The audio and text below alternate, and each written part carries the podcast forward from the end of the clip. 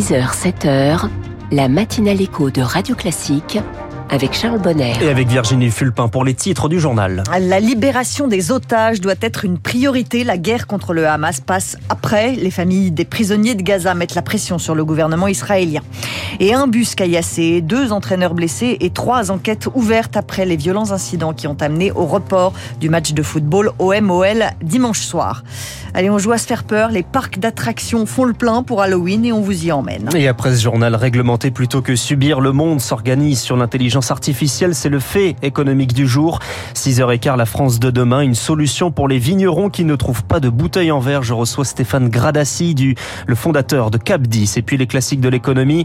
Le Parlement discute du budget de l'État. Comment les dépenses publiques sont calculées. Eh bien, c'est la réponse avec Natacha Valla à 6h20.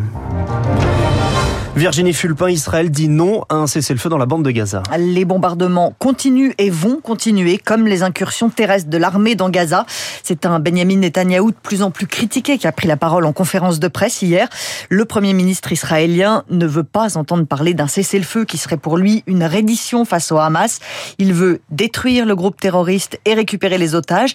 Mais cette stratégie inquiète les proches des 230 prisonniers du Hamas. Myriam Edri est en contact avec les familles. Ça doit être les otages d'abord, la guerre après. C'est la priorité, coûte que coûte. Les familles font énormément pression sur le gouvernement. Impossible de dire à un parent, on va sacrifier votre enfant euh, pour terminer cette guerre. Les familles pensent qu'il faut d'abord extraire les otages et ensuite terminer cette sale guerre et se débarrasser du, du Hamas. Mais pas l'inverse. On a juste envie de récupérer déjà les nôtres et puis après, ben, ils mèneront la guerre qu'il faut mener.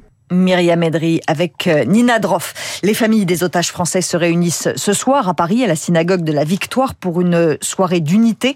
Une otage israélienne a été libérée hier alors qu'une autre est morte. Shani Louk avait été enlevée par le Hamas alors qu'elle participait au festival de musique le 7 octobre. Des frappes israéliennes près d'un hôpital du nord de Gaza ce matin. Le Croissant Rouge palestinien s'anarme. Des civils s'étaient réfugiés dans l'établissement pour se protéger justement des bombardements.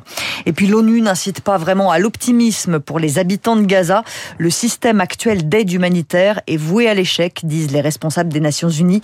La poignée de convois autorisés à entrer dans l'enclave ne représente rien par rapport aux besoins d'une population de 2 millions d'habitants. Trois enquêtes ouvertes après les violents incidents de dimanche soir près du stade Vélodrome de Marseille. Le bus de l'équipe de Lyon caillassé, l'entraîneur blessé, le match OMOL reporté, le football français est sous le choc une fois de plus.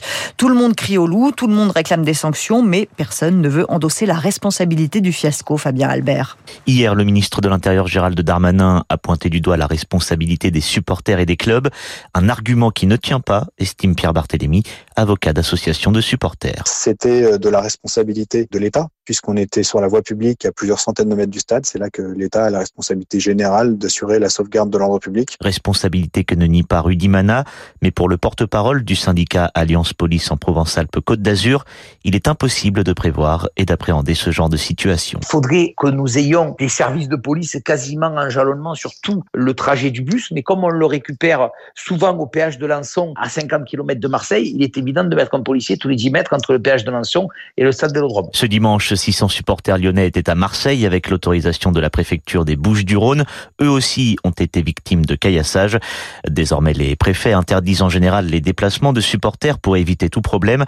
Méthode contre-productive selon Kylian Valentin, porte-parole de l'Association nationale des supporters. Quand des supporters peuvent pas se déplacer depuis de nombreuses années et qu'ils sont à nouveau autorisés, il y a des usages qui sont perdus et qui doivent se retrouver. Pour l'heure, le match n'a pas encore été reprogrammé. Il se déroulera très certainement Le procureur a ouvert une enquête pour provocation à la haine raciale qui vise des supporters lyonnais. Les deux autres enquêtes portent sur le caillassage du bus. Le foot, ça n'est pas que de la haine et de la bêtise, c'est aussi un huitième ballon d'or pour Lionel Messi. L'Argentin sacré hier soir au théâtre du Châtelet à Paris, notamment parce qu'il a remporté la Coupe du Monde. Il devance Erling Haaland et Kylian Mbappé. Le projet de loi de finances revient à l'Assemblée nationale. Là, les députés vont se prononcer sur les dépenses de l'État. L'objectif du gouvernement, c'est de ramener le déficit public à 4,4% du PIB en 2024.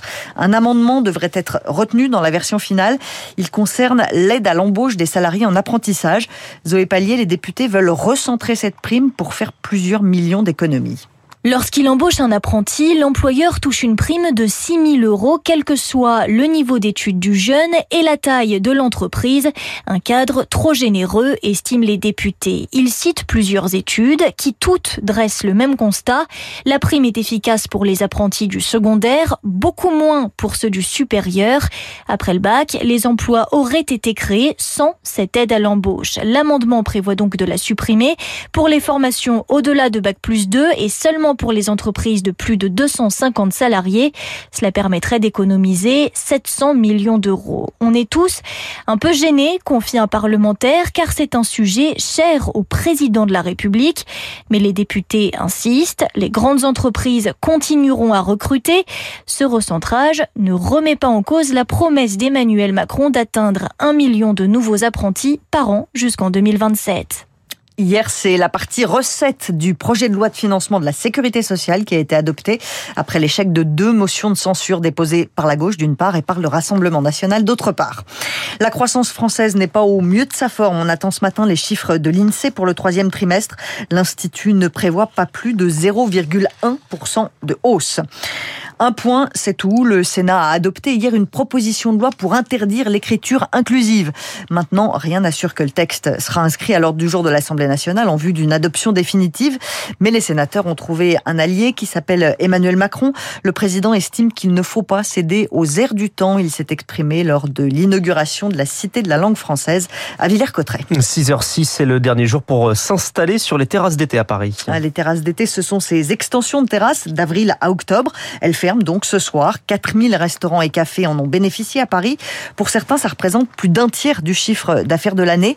Le problème, c'est que parfois, des terrasses plus grandes, ça fait plus de bruit pour les voisins mais ce n'est pas ce que veut retenir Franck Delvaux, le président de l'Union des métiers et des industries de l'hôtellerie. Ça a été quand même une année plus apaisée, il y a quand même une prise de conscience. Après, je ne dis pas que certains ne respectent pas les règles de fermeture. N'oublions pas aussi que les terrasses pérennes sont, elles, ouvertes jusqu'à 2 heures du matin. Donc, des fois, il peut y avoir confusion entre les deux styles de terrasses. Mais de toute façon, pendant les JO, on attend 15 millions de touristes. Et il vaut mieux peut-être canaliser les nombreux touristes qui seront là ou supporters des équipes dans nos bars, dans nos restaurants, plutôt que éparpillés euh, un peu partout. Euh, on l'a vu pendant le Covid, ça peut des fois avoir des débordements très importants. Donc on demande effectivement que les terrasses estivales puissent être ouvertes jusqu'à minuit au lieu de 22 heures pendant la durée des Jeux Olympiques. Franck Delvaux, le président de l'Union des métiers et des industries de l'hôtellerie. Et pour Halloween, on se fait une terrasse ou un parc d'attractions? Les enfants ont choisi, je crois, le parc Astérix enregistre entre 15 et 20 de sa fréquentation annuelle pendant les vacances de la Toussaint. Céline Cajoulis a joué à se faire peur. 14 tonnes de citrouilles, des épis de maïs, de la rhubarbe et 450 acteurs, musiciens et danseurs viennent en renfort. Un succès auquel le directeur général adjoint du parc, Sébastien Rotaillot, ne s'attendait pas au départ. On a commencé il y a une petite quinzaine d'années en positionnant euh, une ou deux maisons hantées. L'objectif à l'époque, c'était d'étendre une saison qui n'était qu'estivale.